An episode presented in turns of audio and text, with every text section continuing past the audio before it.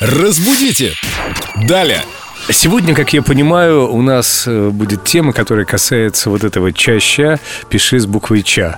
или скорости в нашей жизни. Вика, привет. Да, привет, ребят. Речь о шапочном разборе. Шапочном знакомстве. А, вот оно что. Да. А, я-то думала. э, Ну, мы же не говорим шапошное, мы говорим шапочное. Да, да.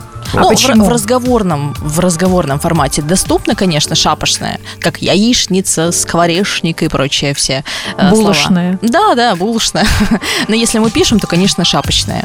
Ну, или говорим Мгм. шапочное. А насчет конечно, конечно. Ну, конечно, но звучит, ну, очень топорно. Кажется, Мгм. что это Ну, такой вот грамотно прям же. неприятный человек какой-то.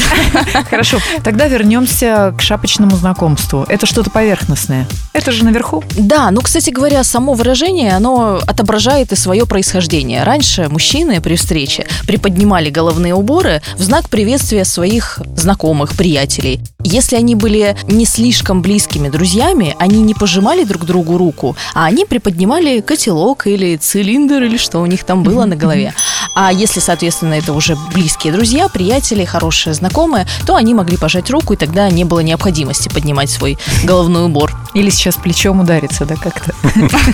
Ой, там столько всяких разных знакомств. Мне кажется, это по семеновской части. Да-да-да, брат, покажи нам, как ты здороваешься.